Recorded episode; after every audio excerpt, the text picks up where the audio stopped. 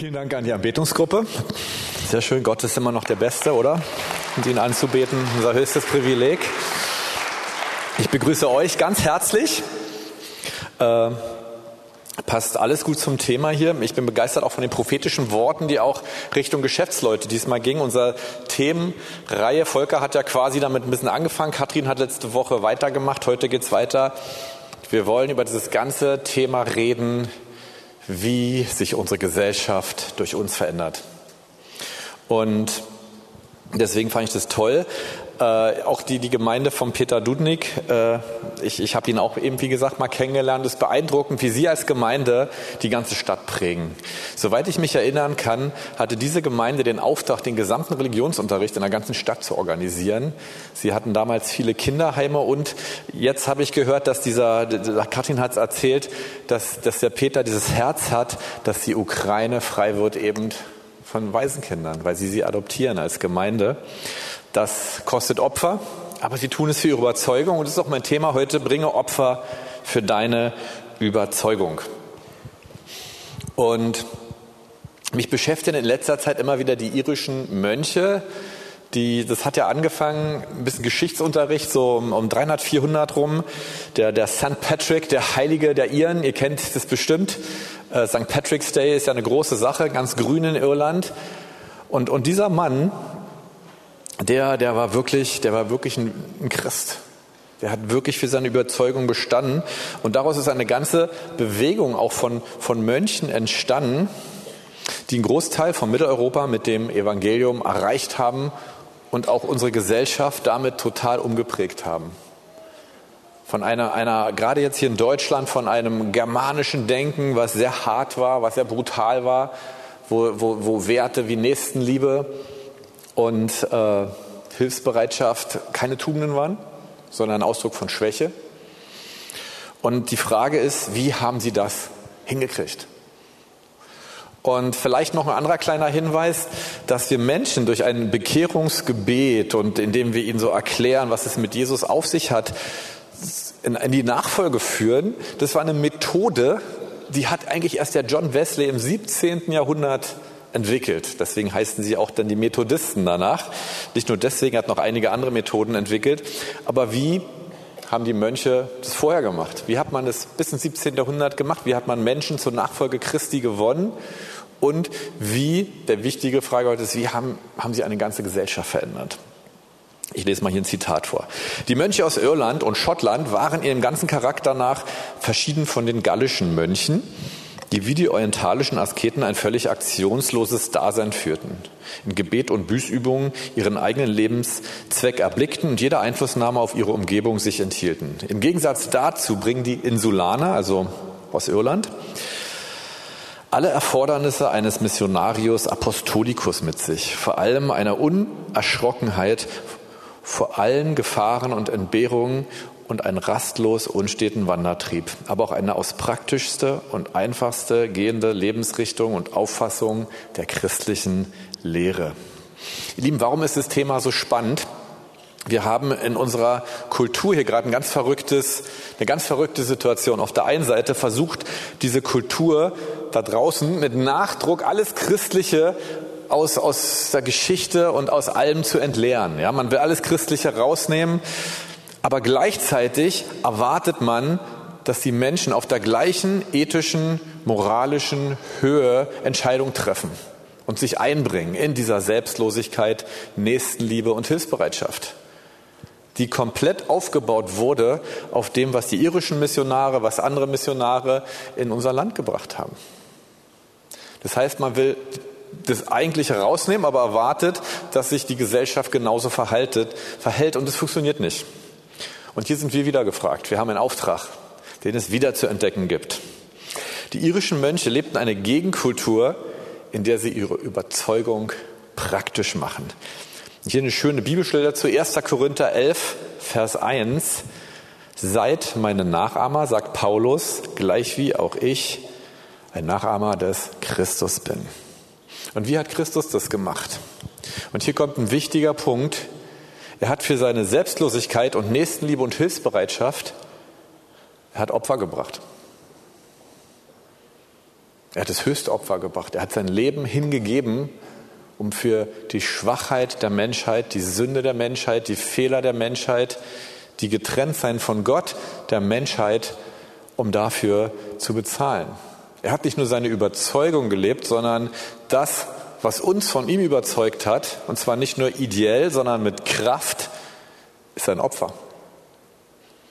Und wir sollen Nachahmer Christi sein. Wir sollen jetzt nicht ans Kreuz gehen, ja, aber äh, wir sollen, darum geht die Predigt, genau. Die irischen Mönche, was haben sie für ein Opfer gebracht? Das Faszinierende ist, Sie waren auch mit ihrer Gesellschaft in Irland nicht immer ganz glücklich und als Christen, die nun Nachahmer Jesu werden wollten, haben sie gesagt, so wie die Menschen, die die, die ihren verraten, in die Verbannung geschickt wurden, so wollen wir für Christus leben und unsere Gesellschaft in der Form verraten, dass wir in die Verbannung gehen, ganz bewusst für Jesus. Dass wir rausgehen aus Irland. Deswegen kamen sie nach, nach Mitteleuropa und haben ihre Überzeugung, auf Deutsch gesagt, knallhart gelebt. Nicht hart, sie haben sie super sanft gelebt, sie haben sie super hilfsbereit gelebt, sie haben sich um die Schwachen gekümmert. Und jedem war klar, Sie haben für Ihre Überzeugung ein Opfer gebracht. Und das hat andere überzeugt. Und deine Stadt Berlin braucht dich und braucht deine Überzeugung, weil die Gesellschaft sonst den Bach runtergeht. So wie die Gesellschaft sich gerade konzeptionell aufsteht, wird sie nicht funktionieren. Wir nehmen den Kern raus, aber wollen die Hülle leben. Das funktioniert nicht. Das geht zusammen wie ein Luftballon. Römer 8, Vers 18, denn ich bin überzeugt, dass die Leiden der jetzigen Zeit nicht ins Gewicht fallen gegenüber der Herrlichkeit, die an uns offenbart werden soll. Diese Bibelstelle ist so tief, ich kann sie nur anschneiden. Aber lasst uns gerade tun, was Jesus zu dir spricht, was Jesus durch seinen Heiligen Geist in dein Herz spricht. Lass es uns gerade tun, wenn es nicht einfach ist. Da lag bisher unsere größte Herausforderung eigentlich, dass, dass wenn wir bei Aldi an der Kasse stehen und der Heilige Geist sagt, erzähl der Kassiererin von Jesus, dass sie gesagt haben, ah, passt gerade nicht und ich habe die Zeit nicht und mm, und überhaupt und die Schlange ist lang. Ich will uns heute ermutigen, dass wir gerade da, und das sind ja keine wirklichen Leiden, ja, also ich meine, gut, die Leute leiden, weil sie drei Minuten länger in der Schlange stehen, aber das sind keine wirklichen Leiden, aber eben uns ganz bewusst zu machen, da, wo die Stimme des Heiligen Geistes zu uns redet. Und wir merken, es ist nicht leicht. Es steht der Kultur komplett gegenüber. Es bringt eine Spannung, gerade da zu tun, was der Heilige Geist uns sagt, weil das nicht ins Gewicht fällt gegenüber der Herrlichkeit, die an uns geoffenbart werden soll. Gerade wenn es ein Leiden oder Opfer an Zeit, an Geld oder an Ansehen kostet. Denn diese Opfer belohnt Gott mit Herrlichkeit. Und ich will noch mal kurz erklären, was Herrlichkeit ist. das Wort bedeutet im Griechischen, im Griechischen heißt es Doxa, im Hebräischen Kavot. Und beide Worte bedeuten zwei Dinge. Die eine haben wir schon sehr betont, auch im pfingstlich-charismatischen. Es bedeutet Pracht und Glanz. Und äh, es hat aber noch eine andere Bedeutung. Es bedeutet nämlich die Tiefe des Wesens einer Person. Die Person selber, der Charakter einer Person. Das, was im Innersten die Person ausmacht. Und, und ich will dir die Huhn- und Ei-Frage nochmal stellen. Brauchen wir erst diese Herrlichkeit, um dann den Mut zu haben, rauszugehen und Menschen von Jesus zu erzählen? Oder gehen wir zuerst raus und erzählen Menschen, da leben dann die Herrlichkeit. Und ihr Lieben, ich will eben diese Huhn- und Ei-Frage so schön stellen, weil es gibt beides. Es gibt einfach beides. Und es gibt ganz tolle Beispiele, wo Leute im Glauben rausgegangen sind und krasse Offenbarung der Herrlichkeit hatten. Und es gibt Beispiele, wo Leute erst krasse Offenbarung der Herrlichkeit hatten und dann rausgegangen sind. Und lasst uns das hier nicht gegeneinander ausspielen. Lass uns nicht sagen, es ist nur so oder es ist nur so, weil wir haben die tollsten Beispiele für beides.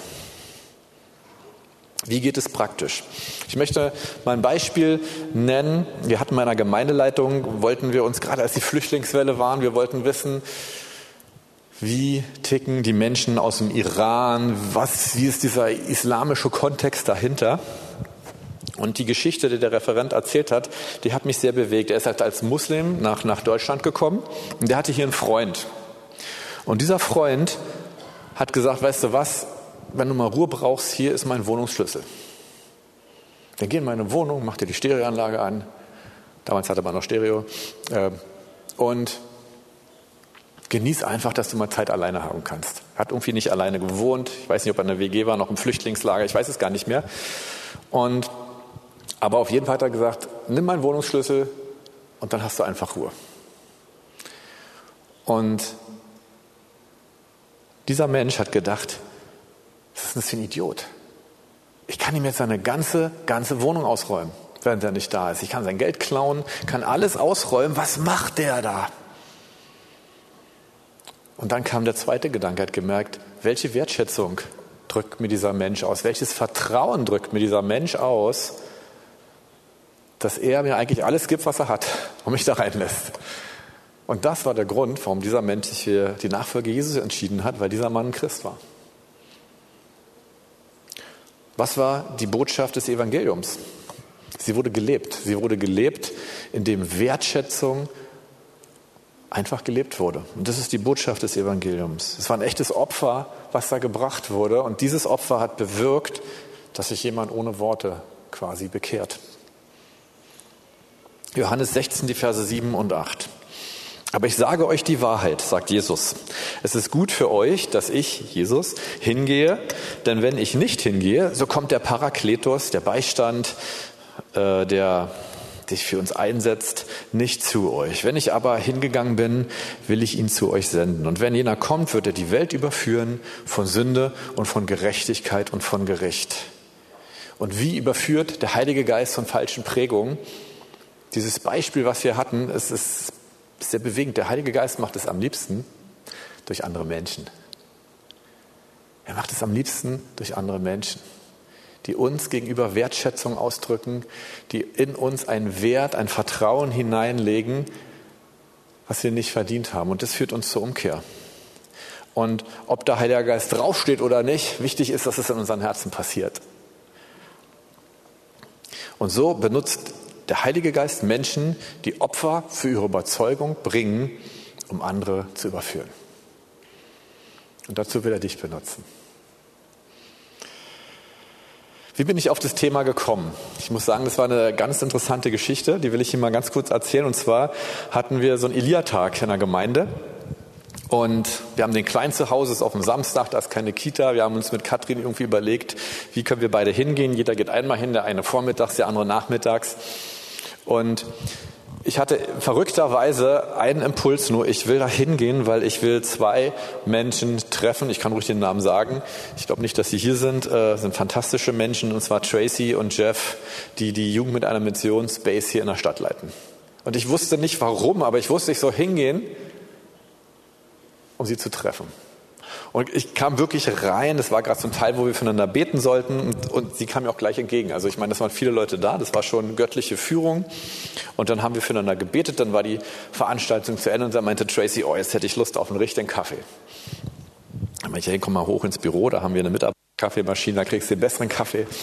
Und dann saßen wir in meinem Büro und während wir dort saßen, das ist für euch wichtig, deswegen erzähle ich euch die Geschichte, sagten sie, dass ihnen nun schon mehrere Menschen national und international gesagt haben, wenn die Gemeinde auf dem Weg ihren Fokus auf die Gesellschaft legen würde, sie zu verändern, dann wäre sie sicherlich die einflussreichste Gemeinde in Deutschland. Und zwar nicht in der christlichen Arena, sondern in der Gesellschaft da draußen. Und auch wenn du aus einer anderen Gemeinde gehst, es geht nicht darum, dass wir jetzt hier irgendwie einen Benefit oder einen Bonus haben, sondern es geht darum, dass wir diesen Fokus haben. Und das hat mich ehrlich gesagt, als ich es gesagt hat, hat mich das Ding total wie eine Bombe erwischt. Äh, nicht, weil ich dachte, oh, jetzt wären wir ganz groß und toll, darum ging es mir überhaupt nicht, sondern als wir damals die Bibelschule gegründet haben, ich gucke den Tom hier gerade an und die Gabi, die sitzen auch hier, da haben wir uns mit diesem Thema ganz doll beschäftigt, äh, zum Thema Mission und wir hatten, wir hatten, wir mussten gesagt, was ist, was ist eigentlich der Stand der Dinge überhaupt? Wo, wo stehen wir gerade? Günther, ich weiß nicht, ob du da bist. Äh, Günther war auch einer mit im Boot. Und wir haben so gemerkt, ja, wir wollen, wir wollen unseren Fokus darauf legen, auch mit der Bibelschule. Wir haben nachher einen Verein dafür sogar noch gegründet. Wir wollen uns damit beschäftigen, wie verändert man die Gesellschaft? Und zwar nicht, damit sich die Gesellschaft bekehrt, nicht damit die Gemeinde größer wird, nicht, dass wir irgendwas davon haben, sondern einfach, weil wir das, was wir leben wollen, den Menschen vorleben möchten, ohne was dafür zurückbekommen, zu bekommen. Und da sind wir bei diesem Thema gelandet, wirklich die verschiedenen Gesellschaftsbereiche einfach mit Menschen zu erreichen, die einfach drin sind und einfach Jesus leben, ohne was dafür zu bekommen, ohne dafür äh, ein Ziel im Hinterkopf zu haben. Und das ist eine gute Gelegenheit an dieser Stelle. Äh, wir haben einen Ehrengast hier, nämlich die Bürgermeisterin der Stadt Golzen haben wir hier. Gebt ihr mal einen Applaus. Äh, das hat sie mir gerade erzählt. Wir, wir, kennen uns schon ein paar Jahrzehnte, glaube ich. Aber mich beeindruckt ist, dass das eine Schwester, nicht aus unserer Gemeinde, aber dass sie sagt, ich, ich gehe in diese gesellschaftliche Verantwortung hinein. Und das kostet was an Opfern, das kostet etwas an Zeit, das kostet etwas an Widerständen, das kostet an daran, dass Menschen einen anders angucken. Und ich finde es so cool, dass du das gemacht hast. Und ich glaube, dass Jesus dir wirklich Danke dafür sagt. Hm. Die Geschichte ist noch nicht zu Ende. Dann saß ich mit einer lieben Schwester, der, der Gufia, aus, äh, sie hat einen kenianischen Hintergrund, Gufia, bist du hier? Wie ist keiner meiner, meiner Lieblinge hier? Ja, die ist da irgendwo. Super. Schön, dich zu sehen. Wir saßen im Büro, du weißt es bestimmt noch. Und ich erzählte es und Gufia meinte, oh, ich krieg eine Gänsehaut. Und dann hat sie noch mal einen Satz gesagt, das war dann so die zweite Atombombe in mir drin. Übrigens durch Menschen. Ne? Der, der Heilige Geist wirkt so gerne durch Menschen. Sie meinte, ja, und lass uns als Könige gehen. Wir dienen wie Könige und herrschen wie Diener. Und lass uns diesen Fokus im Auge behalten. Ein biblisches Beispiel möchte ich dazu bringen. Das ist eigentlich mein, mein, mein eigentlicher Text heute. Ich werde aber nur einen Vers davon leben. Ungefähr 600 vor Christus wurde der Mann aus einer adligen israelischen Familie. Er erlebte, wie das Land Israel von seinen, wie es erobert wurde, von Feinden, mit Krieg. Er hat Trauma erlebt. Er hat gesehen, wie die Familie um ihn herum getötet wurde. Er wurde mitgenommen nach Babylon und sollte nun an der Uni von Babylon studieren und sollte dann eine hohe Regierungsaufgabe wahrnehmen. Es war Daniel. Und er hätte in dieser Zeit jedes Recht gehabt, den König von Babylon zu hassen. Denn der hatte seine ganze Familie getötet und wahrscheinlich viele seiner Freunde, bis auf drei. Und er war wurde wohl der Freund des okkultesten und mächtigsten und äh, Herrschers der damaligen Zeit mitunter. Und diesen König kann man auch mit einem Diktator in der heutigen Zeit vergleichen.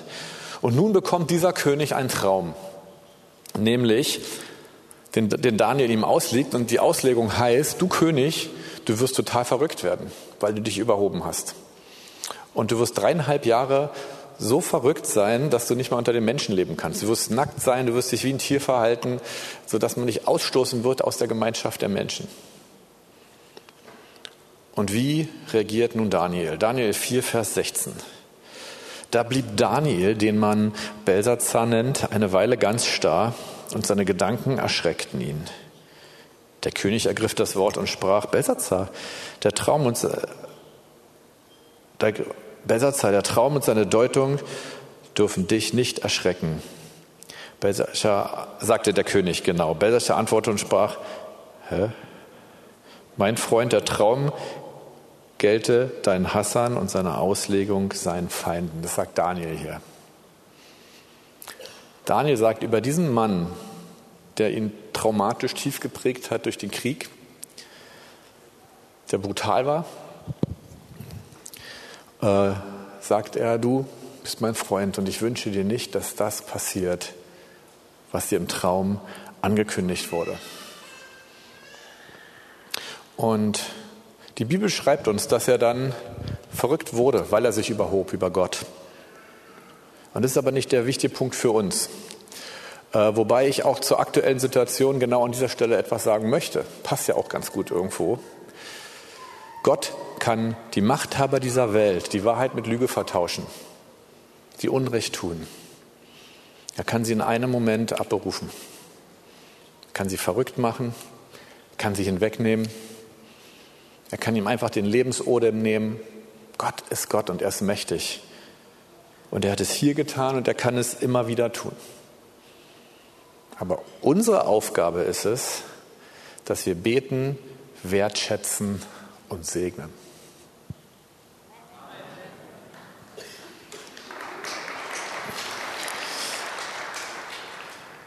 Und Daniel erlebte dafür einen Durchblick an geistlicher Herrlichkeit, der beeindruckend war, der so stark war, dass er dadurch seine, die, nicht die Gesellschaft in Babylon, aber sein ganzes Volk Israel rettete.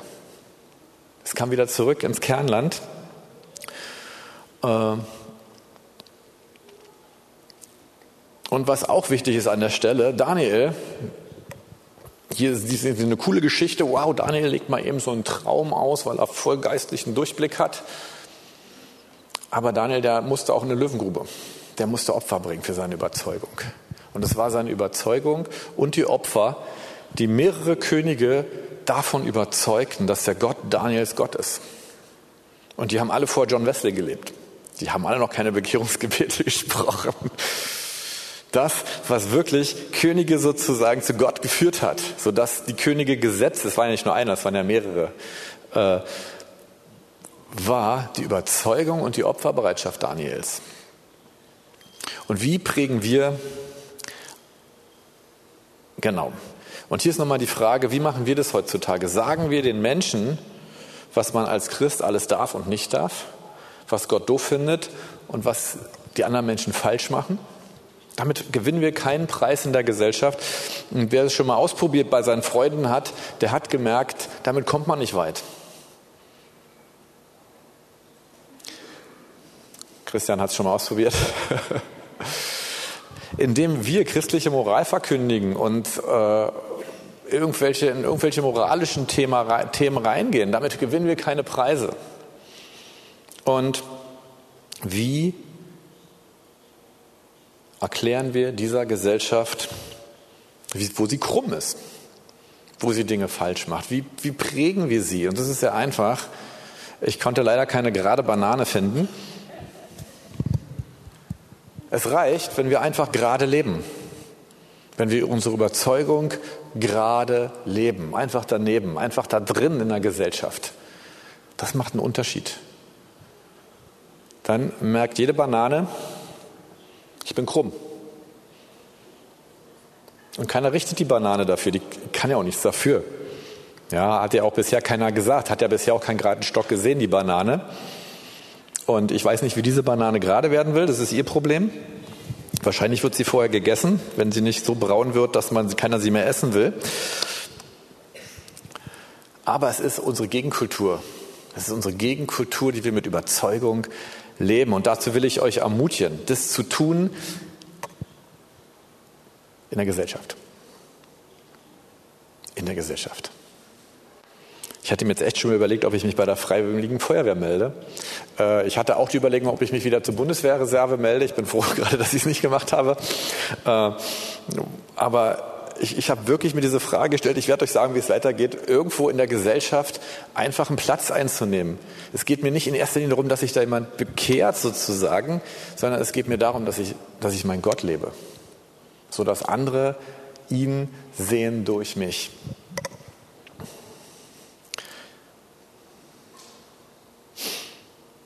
Wie prägt man eine Minderheit? Ich will euch ein Beispiel nennen. Als ich, als ich bei IGW war, ich war in einer theologischen Ausbildung tätig, habe da hier den deutschen Bereich ein bisschen äh, mitgeleitet oder geleitet. Und da hatten wir eine Arbeitskollegen. Wir hatten ja mal in unterschiedlichen Städten Studiencenter. Das heißt, wir kamen, wenn wir uns als, als deutscher Teil getroffen haben, häufig dann in irgendeiner Stadt zusammen, wo ein Studiencenter war. Und da hatten wir eine, eine Kollegin, und wir mussten ja mit das immer essen gehen und dann, wo gehen wir hin, welches Restaurant? Und diese Kollegin, die hatte sehr, ich sag mal, sehr ausgeprägte Essensgewohnheiten. Sehr eigene. Und so war es immer interessant, weil eigentlich hatte sie immer das letzte Wort, wo wir hingehen. Eigentlich hat sie entschieden, wo wir essen gehen, weil sie die auffälligsten Essensgewohnheiten hatte, ja. Äh, und sie gesagt hat, oh nee, ich esse gerade so und so und es geht nicht, können wir nicht. Es war interessant, weil sie war eine von ganz vielen. Sie war eine von vielleicht, keine Ahnung, acht oder zehn Leuten, die wir immer waren. Aber sie als eine Minderheit mit ihren ausgefallensten Essensgewohnheiten, sie hat bestimmt eigentlich, wo die ganze Gruppe lang geht. Das Interessante an der und das Lustige an der Geschichte ist, äh, irgendwann hat sie ihre Essensgewohnheiten, dann war es nicht mehr vegan, dann war es irgendwie irgendwas anderes. Und dann haben wir auch gesagt, nee, jetzt gehen wir einfach da wo wir Bock haben. Da sind wir keine Rücksicht mehr darauf. Weil wir gemerkt haben, die Überzeugung war gar nicht eine so starke Überzeugung, wie wir dachten. Das war jetzt sozusagen ein lustiges Beispiel. Aber ich will dir sagen, wenn du als, auch als eine Minderheit deine Überzeugung lebst, dann kannst du damit prägen. Wenn du sagst, nee, so eine Filme gucke ich nicht. Wir richten die anderen nicht dafür, aber wir sagen, ich gucke so eine Filme nicht. Ich weiß, bei der Bundeswehr war ich da mal lustig herausgefordert, weil äh, da lagen in vielen Stuben dieser jungen 20-jährigen Soldaten, die das erste Mal weg waren von zu Hause, da lagen nicht nur Wissenschaftsmagazine rum. Und äh, da wurde auch nicht nur Tee getrunken. Und ich wollte einen Unterschied machen. Das heißt, ich habe gesagt, natürlich, ich gehe auch in die anderen Stuben rein. Ich, ich feiere auch mit den Leuten.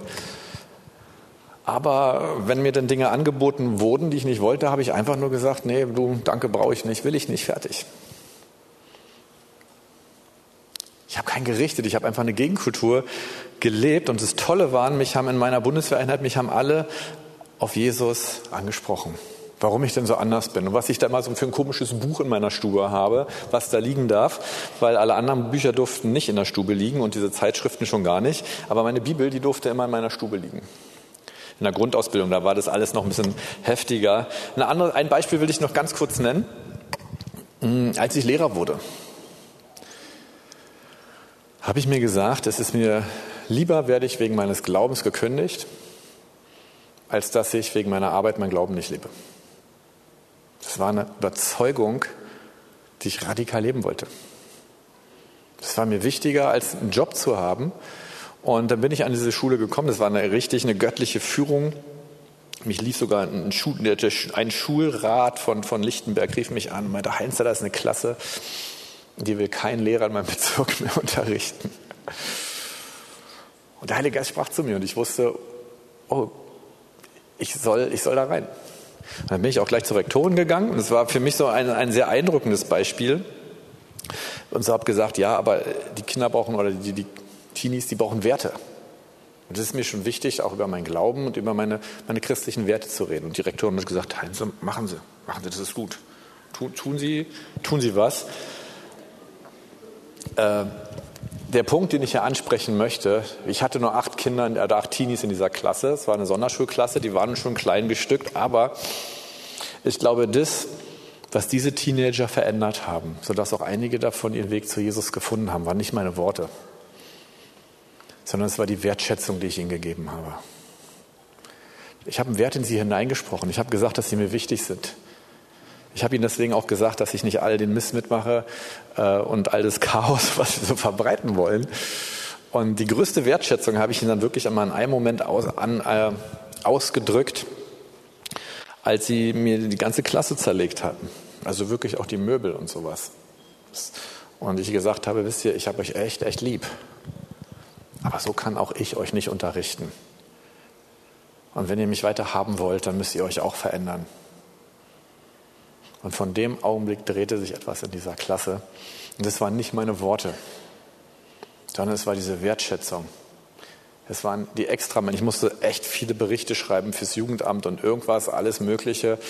Ähm, und dieses Opfer war es, mir wert an Zeit. Das Opfer, auch an meine Überzeugung zu leben. Und die haben meine Überzeugung, ich meine, es waren Teenies, ja.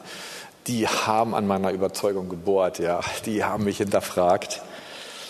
Und Wisst ihr was, warum ich so gern drüber rede, ist, ich habe leider keinen Kontakt mehr äh, zu der Klasse, der ist dann so nach und nach gebröselt. Aber ich rede hier nicht über Gemeinde, ich rede hier über meine Schule. Ich rede hier über den Teil, wo ich, bevor ich Pastor wurde, in der Gesellschaft gedient habe. Und dazu will ich euch ganz neu wieder ermutigen, so wie das Tracy und Jeff gesagt haben, ich will es euch quasi auch prophetisch zusprechen. Lasst uns den Fokus wieder darauf legen, auf Arbeit in unserer Wohnumgebung. Nachahmer Christi sein zu leben und da den Fokus drauf zu legen, dass wir anders leben als die anderen und es ihnen einfach zeigen. Und dass wir uns überlegen, wo können wir Wertschätzung ausdrücken, wo können wir Opfer bringen für Menschen, von denen unsere Gesellschaft denkt, dass sie sie mit Recht richten darf. So wie vielleicht auch diese Kinder in, in, in meiner Sonderschulklasse. Wo jeder dachte, naja, und bei den Familien oder keine Ahnung, darum geht es gar nicht, sondern einfach hinzugehen und, und diese Liebe und Wertschätzung auszudrücken, das, das war eine Bombe. Das hat einen Unterschied gemacht. Und jeder hat so einen Bereich. Und ich, ich, will euch, ich will euch heute total ermutigen. Das Entscheidende muss der Heilige Geist tun. Ich will gleich beten. Ich bin fertig. Die Band darf schon nach vorne. Ich will euch einfach ermutigen. Ich will keine spektakulären Effekte auch nach der Predigt. Ich will euch einfach ermutigen, dieses Opfer bringen zu wollen, mit dieser Opferbereitschaft zur Arbeit zu gehen, mit dieser Opferbereitschaft sich Gott zu fragen, Gott, wohin sendest du mich? Wo soll ich hingehen, um einen Unterschied zu machen? Durch Hilfsbereitschaft, durch Wertschätzung, durch Empathie, die ich einfach lebe, dass ich Christus lebe, ohne etwas dafür zurückzuerwarten. Das ist mal eine sehr, sehr einfache Botschaft. Und ich glaube, den Unterschied macht der Fokus. Dass wir nicht denken, das mache ich auch noch, sondern dafür lebe ich auf dieser gefallenen Welt. Und auch zu wissen, dafür wird die Welt nicht klatschen und sagen, super, dass du das machst, und es dann trotzdem zu tun, weil die Herrlichkeit Gottes mit euch geht. Und weil ihr selbst nach Situationen, wo ihr angefeindet werdet, nach Hause kommt und sagt, das war jetzt für meine Seele nicht schön, aber dann zu erleben, dass der Geist Gottes kommt und ihr merkt, ja, aber ich habe es für Gott getan und deswegen gibt Gott mir dafür eine Belohnung, die ich sonst nie bekommen hätte. Und in diesem Sinne will ich gerne beten.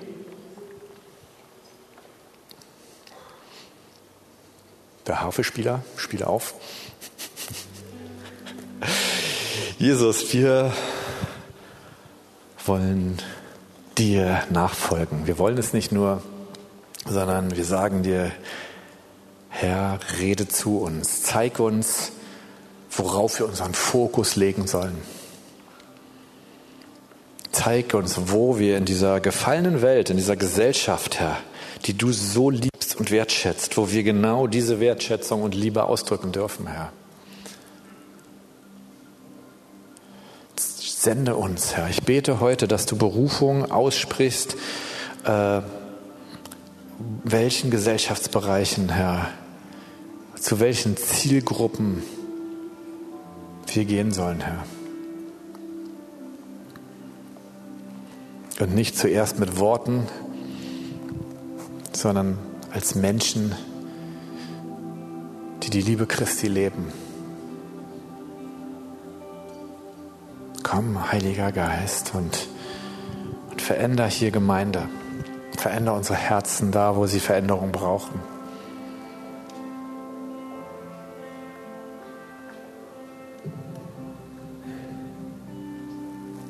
Lass uns die sein, die dafür bekannt sind, dass sie segnen. Lass uns die sein, die dafür bekannt sind, dass sie die lieben, die die anderen nicht lieben. Lass uns die sein, die dafür bekannt sind, dass wir die Extrameile gehen, dass wir unseren Mantel teilen. Und lass uns die sein, die dafür bekannt sind, dass der Gott der Herrlichkeit mit ihnen ist. Jesus, dafür hast du dieses Opfer für uns gebracht, dafür bist du ans Kreuz gegangen und auferstanden. Dafür hast du diesen höchsten Preis bezahlt, dass wir in der Gemeinschaft mit dir deine Stimme hören dürfen und dann erleben dürfen, dass wir mit Kraft überkleidet erleben, dass du das Eigentliche tust und nicht wir. Nämlich Menschen in dein Reich zu rufen. Du baust deine Gemeinde, Jesus, nicht wir. Du baust deine Gemeinde.